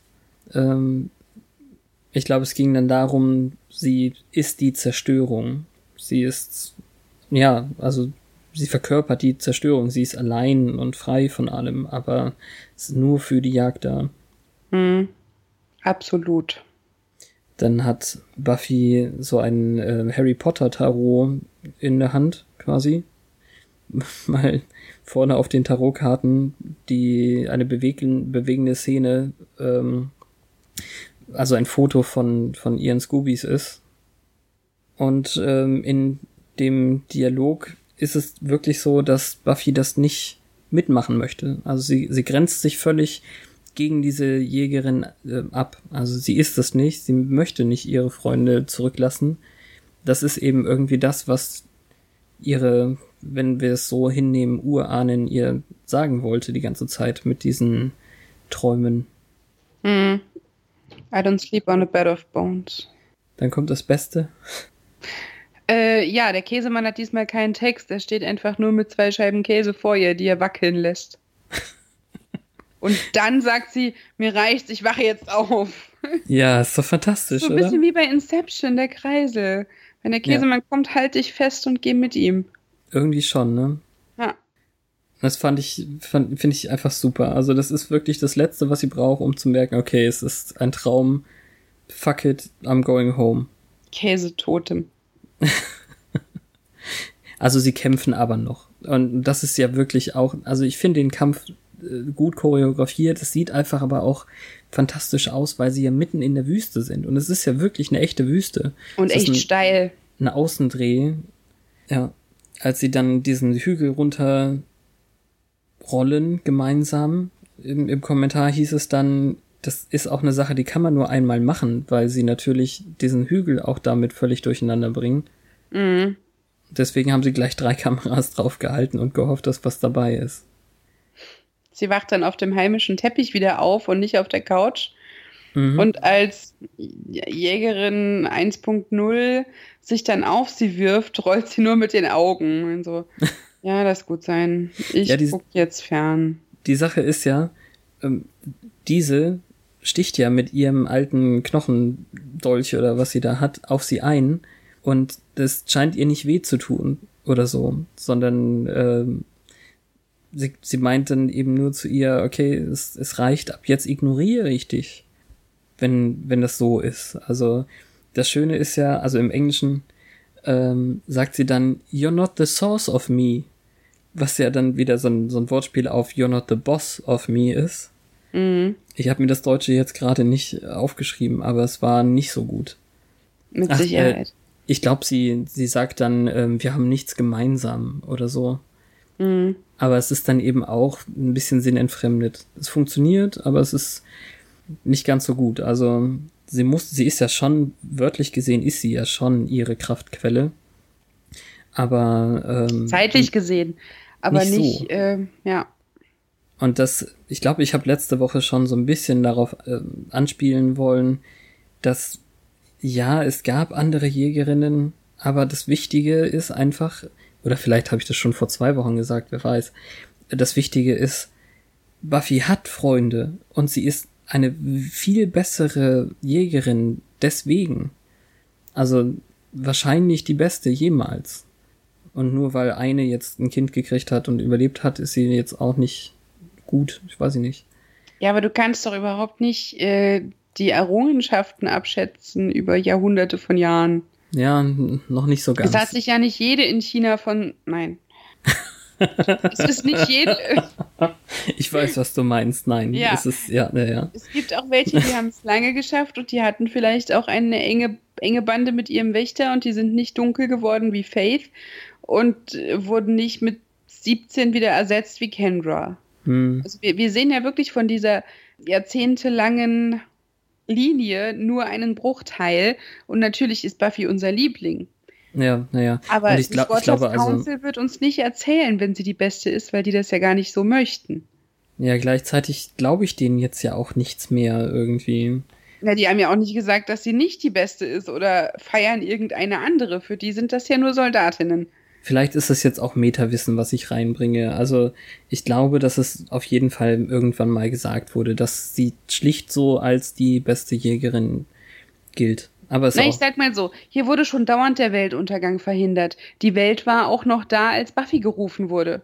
ja, stimmt. Ja, Das heißt, wahrscheinlich haben Jägerinnen vor ihr auch schon mal Weltuntergänge verhindert. Ich will das jetzt nicht kleinreden, aber man muss jetzt nicht so. Vielleicht hatten ja auch andere, andere Jägerinnen Freunde und der ist die da auch erschienen. Das wissen wir alles nicht. Verstehe, ja.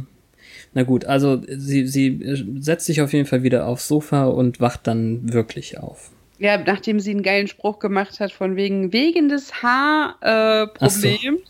Welchen Eindruck möchte ich am Arbeitsplatz hinterlassen? Das, Richtig. Ja, nach dem Spruch wäre ich auch aufgewacht. Man kann es nicht mehr stolzer beenden. So oft wie wir über Haare reden, ist das auch sehr gut vorstellbar, dass du sowas sagen würdest. Ja. Dann sitzen sie zu viert am Tisch und Giles hätte sie ja warnen können, weil, ja, ist klar, wenn wir so eine alte Macht äh, zu Rate ziehen, kann es natürlich Folgen geben. Ja. Ja, das sagen sie auch, wenn man zu schnell ist. Ja, stimmt ja aber auch. Und dann hat Sander noch so einen Mrs. Robinson-Moment von wegen, ja, Joyce, äh, Buffys Mom, Hallo American Pie-Anspielung. Ja, das geht auch, das stimmt. Ja. Ich fand es dann schwierig, dass sie das, also ich glaube, Giles fragt dann nochmal ähm, irgendwie, und wie war das jetzt so? Und sie antwortet eben irgendwas mit intense, aber es ist ja alles gut gegangen. Aber übersetzt wurde es dann, es war grauenerregend. Und für mich ist intense jetzt nicht unbedingt grauenerregend. Nee, es ist nicht mal unbedingt negativ. Ja, eben. Komisch. Und dann finde find ich, kommt halt wirklich dieses Payoff, weil Buffy aus dem Raum geht und sagt, zum Glück habt ihr nicht auch von diesem Mann mit dem Käse geträumt. Das wäre wirklich seltsam. Für mich reicht das schon. Also ja, der ist da, um rauszustechen, aber dass sie, dass sie noch einen Witz da rausschlagen und die anderen völlig äh, perplex am Tisch sitzen bleiben, ist einfach super schön. Das, das macht diese Serie so fantastisch, solche Sachen. Ja. Und dann kommt wieder dieses Bett. Ja, sie geht an ihrem alten Zimmer vorbei, ja. Und der Dialog, den Terra mit ihr hatte, wird nochmal wiederholt als Offscreen-Text. Also wird Ja. nochmal drüber gelegt. Und als sie dann eben sagt, ähm, noch hat es nicht begonnen und die Mhm. Folge ist vorbei, dann ist das für mich ein echter Gänsehautmoment. Einfach schön. Ja. Ja, mit dem Wissen, dass das jetzt wirklich die einzige Staffel war, bei der eine Fortsetzung bekannt war vorher, bin ich ja auch froh, dass es so war. Ja, also. Weil es wirklich ja, äh, eigentlich, ich weiß ja nicht, Anspielungen auf Dinge aus der fünften Staffel stecken ja schon in der dritten, mhm. die man aber vollkommen trivial auch abgetan haben könnte als ein Nichts. Äh, ob das dann damals schon angedacht war und man gehofft hat, man kommt dazu, oder ob man das im Nachhinein daraus gemacht hat und diese Hinweise wieder aufgenommen hat. Ich glaube, sie wussten es einfach vorher. Sie wussten das vorher in dem Fall. Also äh, in dem Kommentar, und das ist, glaube ich, jetzt auch das, was ich mit, den Fang, mit meiner Zeit in den Fangszenen gerade anfangen möchte. In den Fangszenen der Zeit. Dass ich noch mehr über diesen Kommentar rede, weil ich mir wirklich noch eine ganze Seite aus dem Kommentar abgetippt habe, quasi. Äh, da äh, sagt Joss eigentlich, hatte ein starkes Gefühl, dass sie eine weitere Staffel kriegen. Das hört sich nicht mal so an, als wäre er hundertprozentig sicher gewesen, aber am ehesten war es hier sicher. Und er ist auch noch nicht mal der Meinung, dass es nicht als Serienfinale funktioniert hätte. Mhm, Und wenn ich ich drüber, drüber nachdenke, ist es wirklich so. Also man hat jetzt noch mal einen Status quo bekommen für alle Hauptcharaktere, also die vier quasi. Mhm. Und ähm, er wollte es auch einfach mal ausprobieren eigentlich. Also er hat sowas vorher und auch seitdem, wann auch immer der Kommentar aufgezeichnet wurde, auf jeden Fall nachdem die Serie beendet wurde, seitdem nicht, nicht gemacht und eben auch diese Sache mit den Credits am Anfang wurden erklärt. Er meinte, dass das hat den Sinn, dass sie wohl nicht jetzt kriege ich es nicht mehr so ganz zusammen, aber es, es ging darum, dass die Credits vor der Werbepause kommen müssen oder so und dann haben sie halt lieber die Geschichte am Stück gelassen mit den Träumen, als es noch auseinanderzureißen.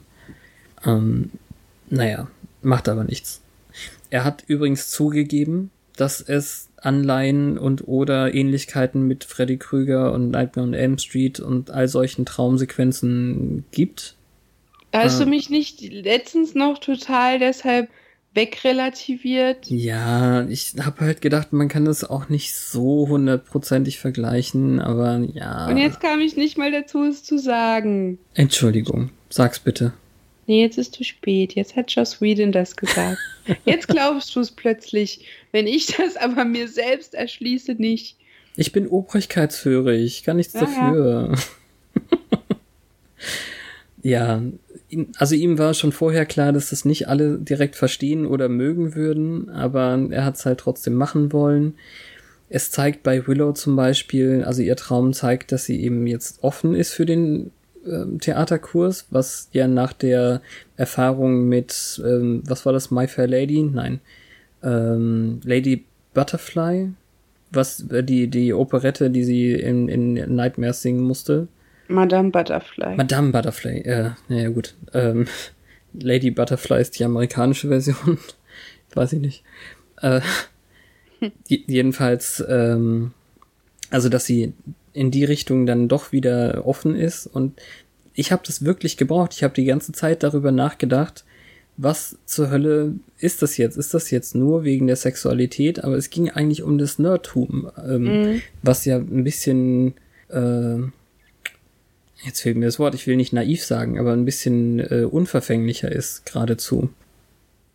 Und übrigens, was dich äh, freuen wird, die Sache mit den ähm, Vorhängen. Er, er hat es anerkannt, dass das so ein bisschen auch in die Twin Peaks Richtung geht, was Ja. ich noch nicht verstehe, weil ich es nicht gesehen habe. Dort gibt's halt einen roten Vorhang. Ah ja, okay.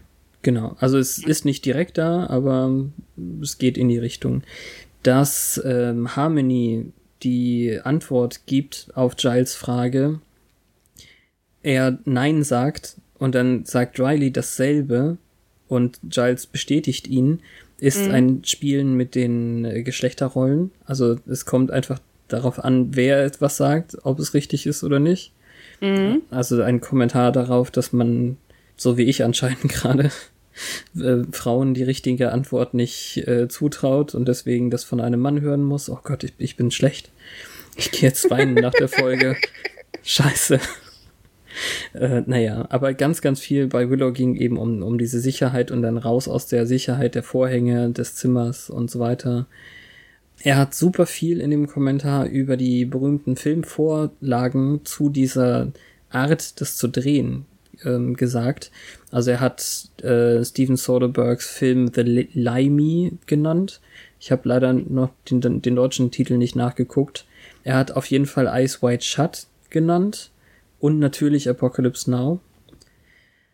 Bei Sander ging es halt die ganze Zeit um, um diese Sache, dass er sich wie ein Fehlschlag fühlt, dass er immer wieder in diesem Keller landet.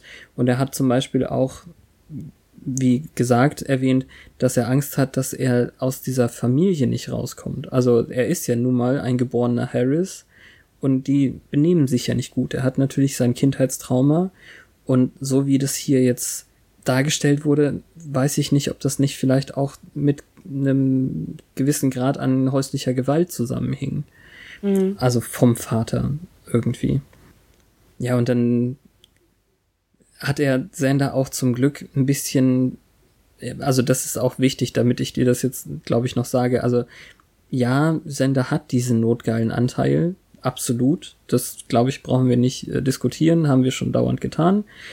Aber er, ähm, er möchte, er sucht nur den, den äh, Comfort, ähm, wie heißt das nochmal dann auf Deutsch? Also die, so, so, so eine zwischenmenschliche Nähe quasi damit. Trost. Das, Trost, ja. Ähm, also er sucht eigentlich nicht nur die sexuelle Liebe, sondern eben auch die Liebe, die er in seinem Elternhaus schlicht nicht hatte. Und ähm, darum geht's ja dann eben auch. Deswegen ja auch die Comfortador-Sache. Er ist ein ähm, oh, was, was war denn dieses Deutsche, verdammt? Ein Frauen, er ist kein Verführer, sondern Versteher, Tröster, ich glaube, ja, ich, kann sein, dass er ein Frauentröster ist oder sowas. Ähm, naja, es ist so mäßig zu übersetzen, leider nur, weil es ja auch so ein doofes Wortspiel ist halt. Er ist ein Eroberer und dann ist er ein Kuscheler. Ich, ich weiß es nicht, ist komisch. Warum Snyder? Snyder war einfach nur cool äh, für die Szene, glaube ich. Also er hat es nicht als ähm, um also als Hommage schon, aber es ist keine Marlon Brando Imitation. Warum das jetzt gerade Snyder sein musste, weiß ich auch nicht. Er hat es halt einfach reinge reingeschnitten. Er wollte die in die Apocalypse Now Sache haben und da ist ja ganz ganz viel irgendwie direkt rausgenommen.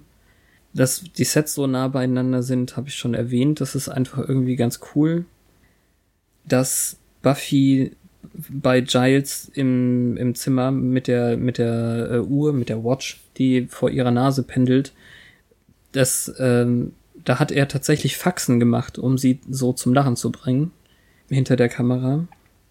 Und ich hätte das, also vielleicht gucke ich nicht genau hin genug, aber ich hätte das gar nicht so verstanden, mit dem er, er ist so hin, also Giles ist so hin und her gerissen zwischen Vater sein und Wächter sein aber das, wenn er das so sagt, dann ist das ja verständlich, wenn plötzlich Olivia da ist und er hat dann für Buffy diese Vaterrolle und überlegt, ob er nicht, nicht ein eigenes Kind hätte haben können oder so. Mhm.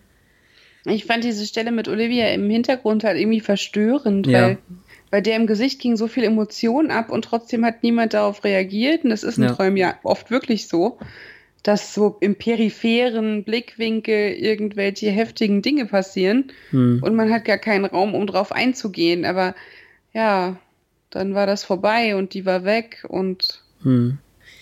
Das, also das ist eben auch, ist, vieles bleibt eben ohne Erklärung, wenn man das eben nicht schaut, äh, also nicht den Kommentar hört oder anderweitig vielleicht auch unseren tollen Podcast hört, nicht wahr? Ähm, Aber die Bronze-Szene mit der Musik dann, da fand ich es einfach nur bemerkenswert, dass es tatsächlich Christoph oder Chris Beck hinter dem Piano ist, der die meiste Musik einfach komponiert. Also der hat all die Lieder, diese äh, Buffy Angel Theme Geschichte und alles, was so an echter Original Buffy Musik passiert, äh, das ist quasi von ihm. Und äh, die Band, die da mitspielt, das ist nochmal Four Star Mary, also quasi Dingo's Ate My Baby. Sie mussten das ganz oft nochmal drehen, weil ähm, Alison Hannigan dauernd lachen musste mhm. auf dem Sofa, was ich auch einfach wirklich schön finde, dann von sowas zu hören. Und wie du schon meintest, warum ist jetzt Tara diejenige, die hier irgendwie diesen Spirit Guide macht, dann, also Buffy und Terra kennen sich nicht so gut und sie hat einfach diese Wicca-Energie, die dafür sich gut eignet. Mhm. Ich möchte noch eine Anekdote daraus, merkt ihr das kurz nach dem Outro erzählen? Und ähm, die Sache mit der Wand ist schlichtweg ähm, surreal gemeint. Also das hat etwas Kafkaeskes, hat er gesagt. Also das könnte auch direkt aus Kafkas, ähm, heißt es das Gericht auf, auf Deutsch? Der Prozess. Ah, der Prozess, ah, danke, ja, genau, das war's. Ähm, ja, also the, the Trial heißt, hat er halt gesagt, dass mir das nicht eingefallen ist, ist auch peinlich. Hm. Der George Herz, Hertzberg, Adam, dann hat er eben noch ganz viel zugesagt und äh, vor allem fand ich dann da interessant, dieser Kontrast in der Szene kommt einfach davon, dass diese All-American Soldier Guys und überhaupt alle Leute, die vielleicht einen Anzug tragen, mit diesem femininen Mystizismus, der ja durch die Jägerin praktiziert und ähm, abgebildet wird, sozusagen, mhm. den verstehen die nicht. Das fand ich auch super interessant irgendwie. Es stimmt natürlich wir nehmen das so hin, wenn wir das einfach nur so schauen, aber das hat ja auch dann wieder eben den, diesen Bereich zwischengeschlechtlich. Das ist irgendwie was Mystisches, Feminines. Also gerade, weil es ja auch die Jägerin ist. Es gibt ja nicht den Jäger. Und ähm, gerade in der Szene, als äh, im Hintergrund die Dämonen freigelassen sind und die beiden ihr Pillowfort bauen wollen, äh, da wird Sarah Michelle Geller eigentlich von einem Rollbrett noch nach hinten geschoben. Das kommt aber auf dem Bild nicht so gut raus. Also das ist so ganz unterschwellig. Man muss wirklich hingucken und wissen, dass das passiert, um das wirklich zu sehen. Mhm. Aber es ist auch irgendwie cool. Äh, ja, und wie gesagt, also offensichtlich kommt Riley mit dieser urtümlichen Seite von Buffy und ihrer Macht nicht klar für diese Szene und haut deswegen ab. Und dann redet er eben noch ein bisschen darüber, wie er einfach diese Träume eingefangen hat, damit sie wie Träume aussehen. Also er könnte auch einfach die Kamera ein bisschen schräg halten und ähm, Nebel wabern lassen, dann wüsste man auch, es ist ein Traum. Aber das hätte sich nicht ähm, echt angefühlt. Und das fand ich auch. Er hat ganz, ganz häufig eigentlich sehr schlechte Bildausschnitte gewählt. Zum Beispiel, wenn Anja auf dem, auf der Bühne ist, ist, an, ist sie ganz links am Bildrand und rechts passiert gar nichts. Also da ist wirklich leerer Raum. Das macht man eigentlich nicht beim Fernsehen und beim Film. Mhm. In dem Fall ist, ist, ist das alles für diesen Traumeffekt einfach sehr, sehr gut. Und dann gibt's dann eben den Doppeltwist, dass Buffy aufwacht und dann nochmal aufwacht das passiert häufig in Filmen.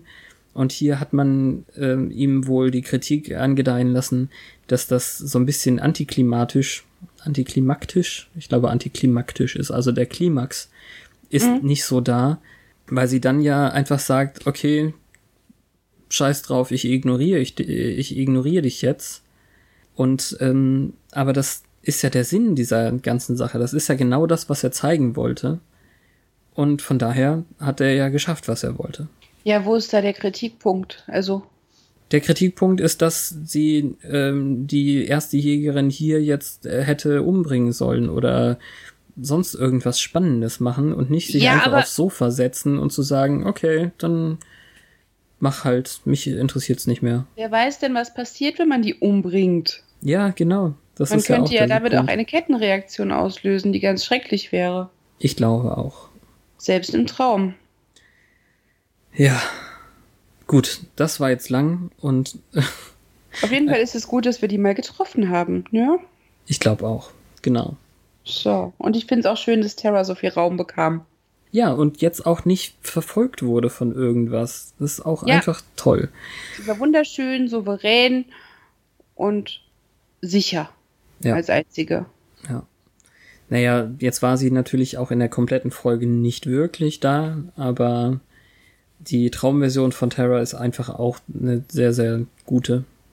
Ja. Es sind ja auch zum Großteil optimale Versionen gewesen, also ähm, ein Punkt, den hab, ich, hätte ich jetzt gar nicht so unbedingt erwähnt, aber ähm, hier Nicholas Brandon, also der Sender-Schauspieler, wie wir wissen, warum sage ich das so? Äh, der hat sich sehr gefreut. Er hatte noch nie vorher, außer vielleicht in äh, Bewitched, Bothered and Bewildered, Bewildered, ich weiß es immer noch nicht, wie man es ausspricht, ähm, da hat er, glaube ich, noch mal so viel Spaß gehabt oder in der äh, The Zeppo-Folge, als er dann der Hauptcharakter sein durfte quasi. Und, und hier ja auch für seine Sequenz. Er hat einfach sehr, sehr viel Spaß beim Dreh gehabt. Ich glaube, das kann ich mir auch gut vorstellen, dass die alle viel Spaß hatten. Ich finde es halt auch innerfiktional ganz schön. Wir sind jetzt an einem Punkt, da haben sie alle drei einen festen Partner. Ja, Giles jetzt wahrscheinlich noch oder nicht mehr oder mhm. weiß nicht. Ja. Aber die drei haben jetzt, auch wenn sie alle eingepennt sind, endlich wieder Qualitätszeit zu dritt verbracht. Ja. Und die Moral von der ganzen Staffel ist ja, dass das total überfällig war. Absolut. Total gut. Darum wäre es schade, wenn sie jetzt gestorben wären, ne? Ja, ziemlich.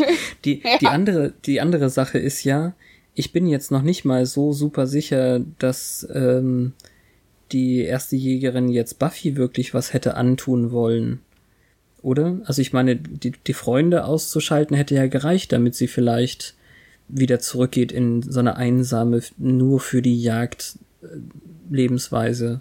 Ja, ich glaube, unterm Strich wollte sie sie davon überzeugen.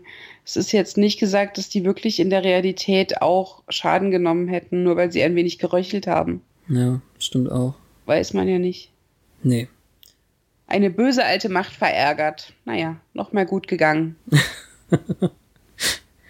Aber äh, so insgesamt möchte ich einfach noch mal sagen, wie schön ich diese, also wie toll ich diese Folge finde. Also ich, ich, ich schätze mal, dass ich jetzt so viel lamentiert, lamentiert habe darüber, das zeigt ja auch schon viel, aber ich fand die irgendwie faszinierend und toll und, und es ist eben was völlig anderes.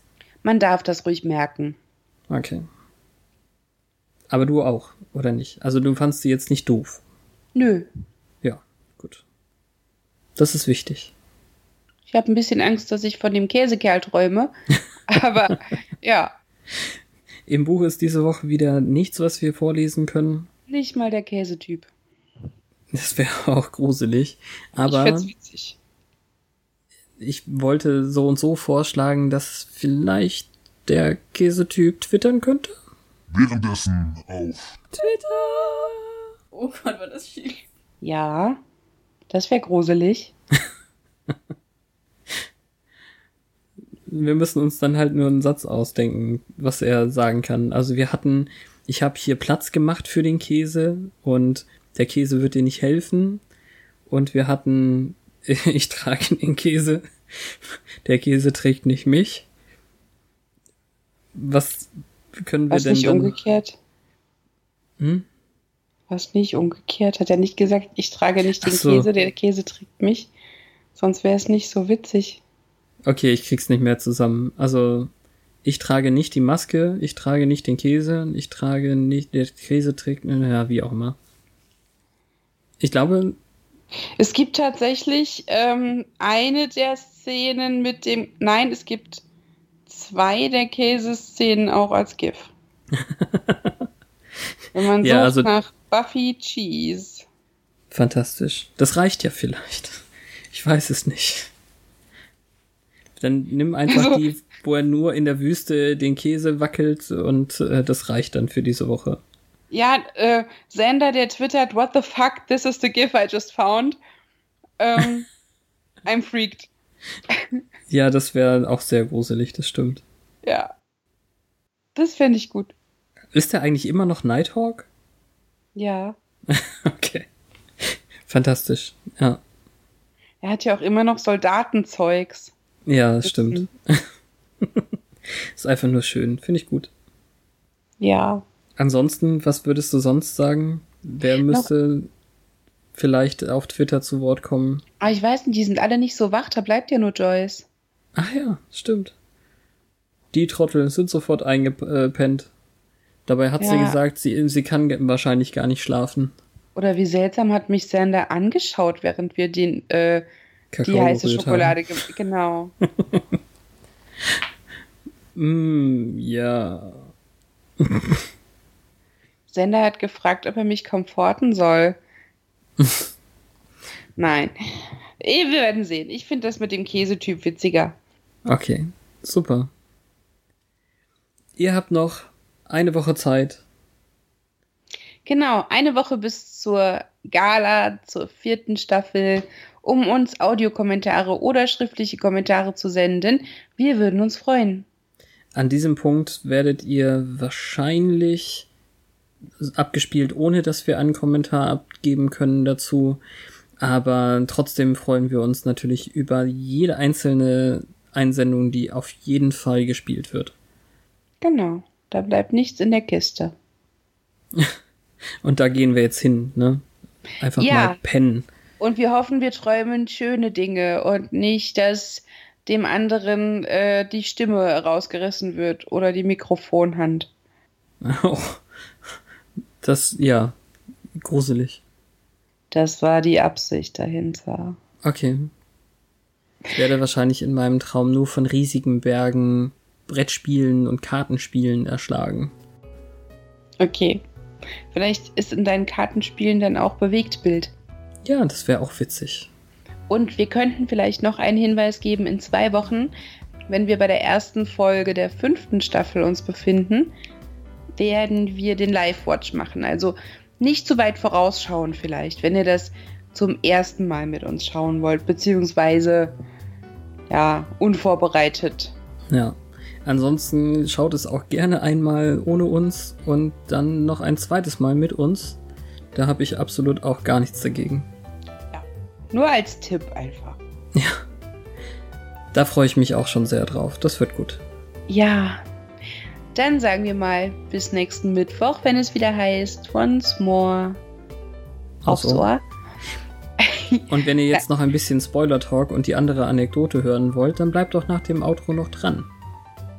Alle anderen bitte ähm, abschalten. Tudum. Was? Warum denn düdüm? Weil irgendein Geräusch gibt's immer dann. Aber das war doch ein Peter Lustig gerade. Tudum? Nein, einfach abschalten. Ach so. Entschuldigung. gut, macht nichts.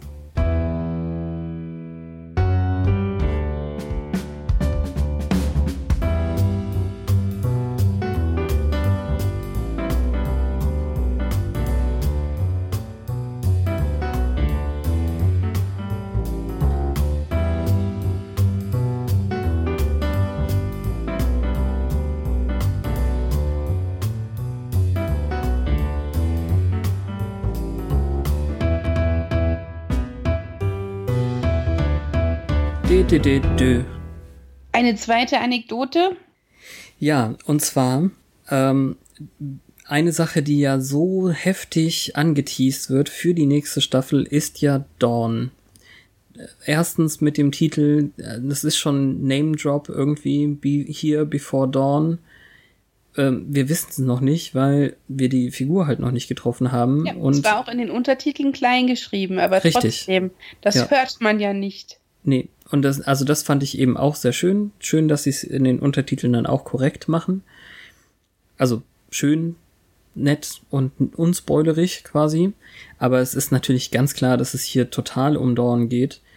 Und ähm, da war im Kommentar einfach so eine nette Anekdote von Joss noch drin, dass eben Michelle Trachtenberg das Set, weil sie anscheinend mit Sarah Michelle Gellar befreundet ist, besuchen kam an einem Morgen, also bei Sonnenaufgang. Und ähm, das fand er wohl bemerkenswert, denn äh, Sarah Michelle Gellar hat ihm dann gesagt, ähm, hey, wir wollen doch jetzt äh, Dawn casten, schau dir doch mal Michelle an, die ist eine tolle Schauspielerin und die könnte das machen. Ich habe die geliebt als Kinderstar, schon bei Pete und Pete. Ach, da war die mit? Ja, Ach, crazy. da war die noch ganz klein. Ja, okay. Den, die Verbindung habe ich noch nicht geschlossen. Alleine dafür hat sich das jetzt gelohnt. Mhm. Ähm, ich habe das auch gelesen mit der Spike-Szene, wenn er später irgendwie sechste Staffel, glaube ich, sein Gedächtnis verliert und denkt, er wäre Giles Sohn und. Tabula Rasa. Ach, das ist Tabula Rasa. Ja. Ach, cool. Cool, cool. Ja, und die, die Sache mit der Katze und Faiths Katze, das passt halt auch irgendwie. Da war ja auch eine Katze. Und ich habe eben kurz überlegt, ob die vielleicht den Schlüssel übergangsweise in die Katze gesteckt haben und dann erst Dawn machen, weil offensichtlich in diesen Träumen die ja irgendwas umtreibt, dass diese ganzen Veränderungen jetzt gerade gemacht werden, dass also diese Mönche, die den Schlüssel herstellen, jetzt gerade dabei sind, äh, das Mädchen in deren Leben einzuweben. Ah ja, okay. Das kannst du natürlich haben. Jetzt sind wir natürlich tief in Spoilern. Ja. Aber es ist ganz, ganz viel, was hier an Kontin also noch nie auf der Trivia-Seite stand so viel über Continuity. Also Noch einfach. Was Erwähnenswertes? Ja, also Rückgriffe hauptsächlich. Mhm. Es gibt noch mal einen Gag in Triangle, wo sie auf Anjas komische Autoszene zurückgreifen. Das ist jetzt nicht so krass. Und ich glaube übrigens, Olivia ist das letzte Mal hier gewesen. Ja, wahrscheinlich liegt da eine Trennung zwischen. Hm. Also wenn überhaupt, dann wird sie nur noch erwähnt. Ja, und diese Vertraulichkeit zwischen Oz und Terra? Ähm, ja, was damit? Hat das irgendeinen tieferen Sinn? Ist das einfach nur, weil es die beiden Menschen sind, die ihr jemals so viel bedeutet haben, oder? Ich glaube, dass, nee, das ist auch wieder einfach über die Angst, ähm, dass die sich so intim verstehen könnten oder so. Ja, davor muss sie ja real keine Angst haben. Nee, natürlich nicht, aber es ist ja ein Traum. Also, wahrscheinlich ist es eher im, in der Realität die Angst, dass die sie für cooler halten, als sie ist, wenn ja das Nerdtum im Mittelpunkt stand. Hm, nee, also die sind ja wirklich etwas ähm, zu vertraut in der Szene. Das ist ja fraglos. Also ich glaube, das soll einfach nur zu dem, zu dieser unangenehmen Stimmung einfach gehören. Okay. In, in dem, in dem Klassenraum. Also ja, es wurde irgendwie erwähnt, aber nicht so äh, deep. Okay. Ja, aber an sich finde ich das natürlich ein bisschen schwierig, wenn er dann quasi sagt, diese roten Vorhänge sind irgendwie äh, fast schon Charmlippen an den Wänden. Well, no. ja, aber es hat was von, von äh, Sexualität, die er nicht erwähnen wollte, wortwörtlich in dem Kommentar. Und naja. Wenn er sie nicht wortwörtlich erwähnen wollte, dann hat er auch nicht Schamlippen gesagt. Nein, hat er ja auch nicht. Das war ja jetzt das, was ich da raus verstehen konnte. Was soll man sonst verstehen? Ah, okay. Ha. Anyway, ähm, haben wir jetzt irgendwie einen äh, Ausgang für die Sache? Fade out.